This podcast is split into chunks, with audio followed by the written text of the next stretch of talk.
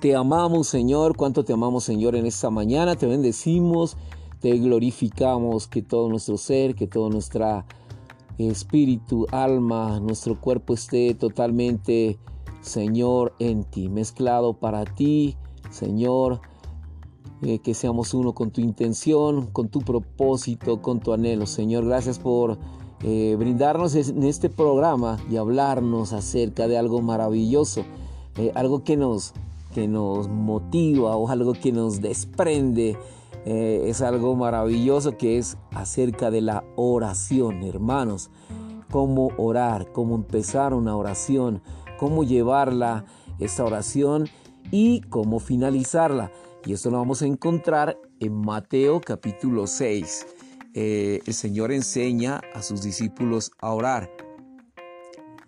Entonces comienza con el Dios triuno y, en la secuencia de Padre, Hijo y Espíritu. Esto lo vamos a encontrar en los versículos 9 y 10. Y también concluye con el Dios triuno. Pero en la secuencia del Hijo, Espíritu y Padre, orar desde este modo equivale a orar que el Dios triuno prevalezca en la tierra, así como Él prevalece en los cielos. Por eso en Mateo 6, 9 y 10 el Señor nos enseña a los creyentes a que oremos expresando tres peticiones, las cuales implican la Trinidad de la Deidad. Santificado sea tu nombre. Está relacionado principalmente con el Padre. Venga tu reino con el Hijo y hágase tu voluntad con el Espíritu. Para que su nombre sea santificado, deberíamos expresarlo a Él en nuestro vivir al llevar una vida diaria apartada para Dios y saturada de Dios. Primera de Pedro 1.15, segunda de Pedro 1.4, Isaías 11.2. Y para que el reino de Dios venga, debemos llevar una vida de justicia, de paz, de gozo, y eso lo da el Espíritu Santo. Romanos 14.17 Que la voluntad divina sea hecha en la tierra equivale a atraer el gobierno celestial, el reino de los cielos a esta tierra. Amén. Mateo 8:9. Esto se cumple en esta era y será cumplido finalmente en la era del reino venidero, cuando el nombre de Dios será excelente en toda la tierra. Salmo 8:1 cuando el reinado sobre el mundo pasará a Cristo, Apocalipsis 11:15, y cuando la voluntad de Dios será realizada. Aquí encontramos un modelo de oración que el Señor nos da y que concluye diciendo, porque tuyo es el reino, el poder y la gloria por todos los siglos. Amén. Mateo 6:13. El reino pertenece al Hijo y es la esfera en la cual Dios ejerce su poder.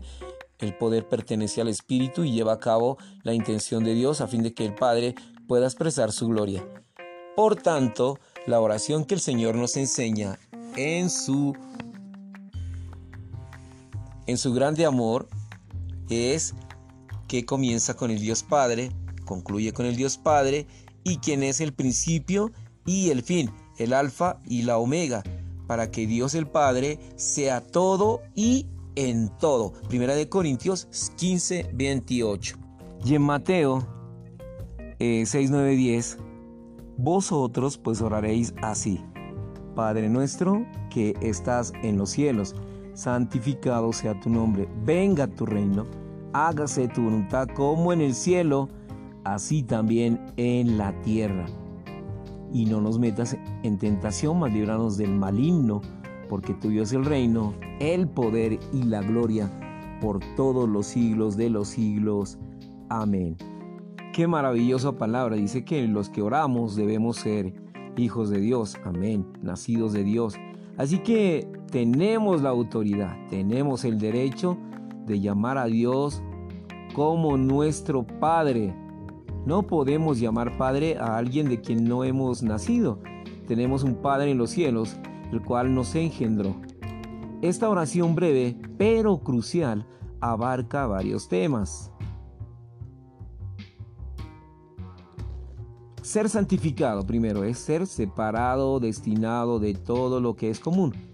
Si oramos para que el nombre de nuestro Padre sea santificado, no solo deberíamos decirlo con nuestras palabras, para que su nombre sea santificado, deberíamos expresarlo a Él en nuestro vivir.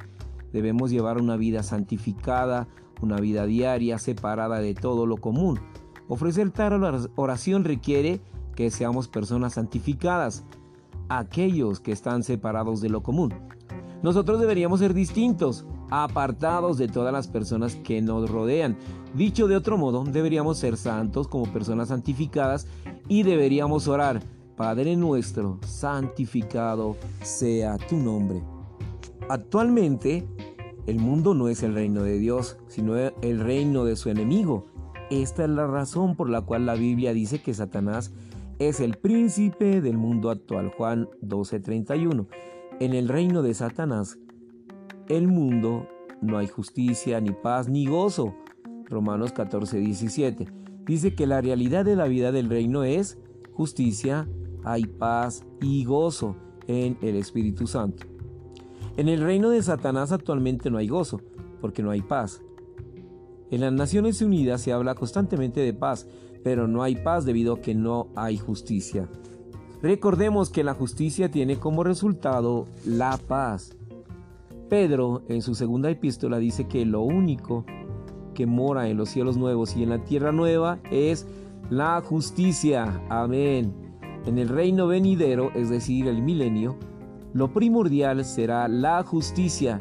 No hay justicia en el mundo de hoy porque este es el reino de Satanás, el príncipe maligno. En la actualidad, la voluntad de Satanás se hace en la tierra por medio de hombres malvados. Le agradecemos al Señor que la voluntad de Satanás no se ha llevado a cabo por completo. Hitler, Mussolini, Stalin fueron destruidos. Napoleón quiso hacer su voluntad, pero no lo logró. Necesitamos orar para que la voluntad divina del Padre sea hecha en la tierra, así como en el cielo. En eso consiste traer el gobierno celestial, el reino de los cielos a la tierra. Entonces la voluntad del Padre ciertamente será hecha en la tierra. Estas tres cosas, en Mateo 6, 9, 10, el nombre, el reino y la voluntad son los atributos del único Dios triuno. El nombre es del Padre, porque el Padre es la fuente, el reino es del Hijo y la voluntad es del Espíritu.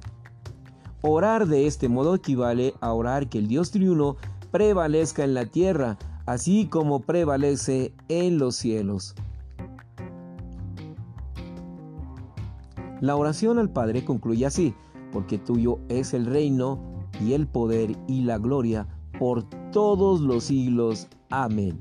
Mateo 6:13. Esto es la aprensión y alabanza propia del reino, el poder y la gloria de Dios. Esto también se refiere al Dios triuno. El reino es del Hijo, el cual es la esfera donde Dios ejerce su poder. El poder es el Espíritu, el cual lleva a cabo la intención de Dios para que el Padre exprese su gloria. Esto indica que la oración que el Señor nos enseñó a orar comienza con el Dios triuno en la secuencia del Padre, Hijo y Espíritu y concluye también con el Dios triuno, pero en la secuencia del Hijo, Espíritu y Padre. Por tanto, eh, la oración que el Señor nos enseña eh, comienza con el Dios el Padre y también concluye con Dios el Padre. Dios el Padre es tanto el principio como el fin, el alfa y la Omega. Qué maravilloso día nos ha dado el Señor. Este jueves lleno de bendiciones. Sigamos orando, aleluya, para que el reino de Dios se ejerza aquí en la tierra. Señor, gracias porque podemos tener nuevos comienzos, orar por tu reino. Cuando usted empieza a orar por el reino, cosas maravillosas suceden en nuestra vida, en nuestro interior. Usted tiene paz, usted tiene justicia.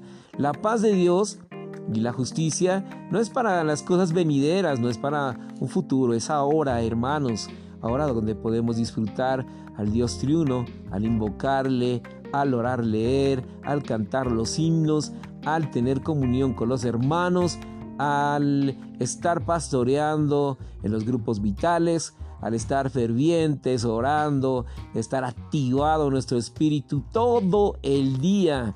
Y entonces, ¿cuál es el resultado? Paz, bendición, amor. Y el Dios triuno, el mismo Dios triuno, está procesándose diario a diario en nosotros, en nuestro vivir, en nuestro sentir. Es por eso que ninguno de nosotros puede sentir tristeza, melancolía, dificultades, depresiones, angustias, eh, miles de cosas, porque estamos en el Dios triuno, estamos en un reino glorioso, maravilloso, activo, viviente, orgánico. Lámparas a mis pies tu palabra, lumbrera a mi camino. Si le gustó este programa, comparta, hermanos, para que muchos hermanos dejen de orar ya por lo mismo. Hermanos, Oremos por el reino de Dios y su venida. Oremos por su iglesia. Oremos por el cuerpo de Cristo. Oremos porque el Señor venga pronto. Oremos porque el Señor traiga su reino. Aleluya. Gracias por este programa maravilloso. Aleluya. Comparta, hermano. Amén y amén.